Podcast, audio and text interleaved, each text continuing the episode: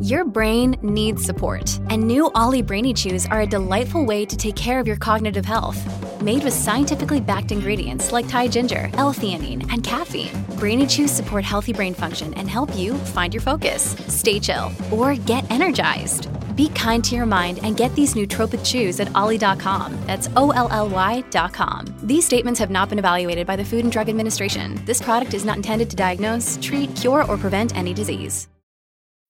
When you need mealtime inspiration, it's worth shopping Kroger, where you'll find over 30,000 mouth-watering choices that excite your inner foodie. And no matter what tasty choice you make, you'll enjoy our everyday low prices, plus extra ways to save, like digital coupons worth over $600 each week. You can also save up to $1 off per gallon at the pump with fuel points. More savings and more inspiring flavors make shopping Kroger worth it every time. Kroger, fresh for everyone. Fuel restrictions apply.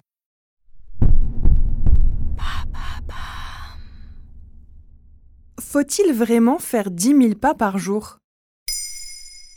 Merci d'avoir posé la question. Comme la plupart d'entre nous, tu as certainement déjà entendu dire qu'il faut faire 10 000 pas par jour pour être en bonne santé, soit environ 7,5 km.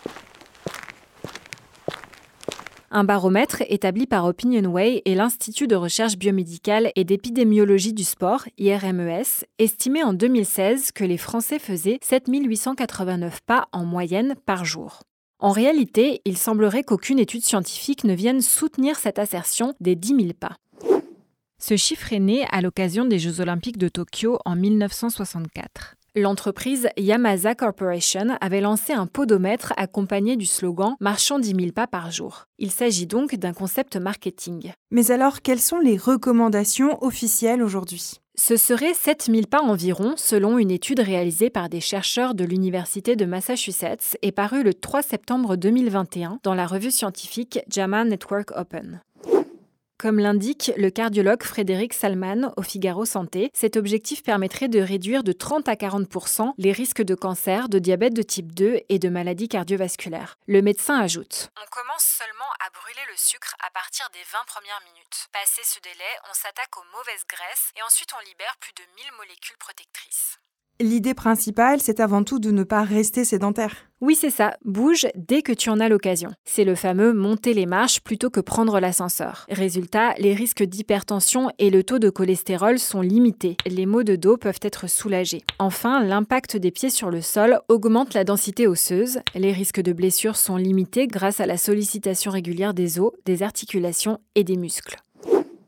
Par jour, la quantité de calories nécessaires pour un adulte se situe en moyenne entre 2400 et 2600 calories pour un homme et 1800 à 2200 calories pour une femme. Une heure de marche rapide pour une personne de 70 kg consomme environ 300 calories, 100 calories pour une marche plus douce d'un kilomètre par heure.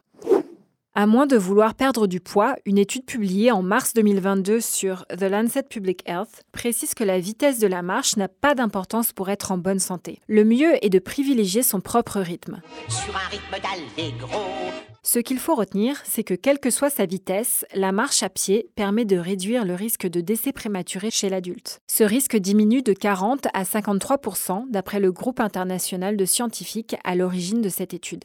Comment faire si je veux quantifier mon nombre de pas il existe des montres et bracelets connectés, mais aussi des applications pour smartphones comme Google Fit, Podomètre compteur de pas ou Samsung Health. Plus simplement, tu peux comptabiliser tes minutes de marche plutôt que le nombre de tes pas. Dans ce cas, l'OMS préconise une vingtaine de minutes par jour d'activité à intensité modérée, soit 150 minutes d'activité modérée par semaine ou 75 minutes d'une activité soutenue avec le sport de ton choix. Maintenant, vous savez, un épisode écrit et réalisé par Émilie Drujon. Ce podcast est disponible sur toutes les plateformes audio et si cet épisode vous a plu, n'hésitez pas à laisser des commentaires ou des étoiles sur vos applis de podcast préférés.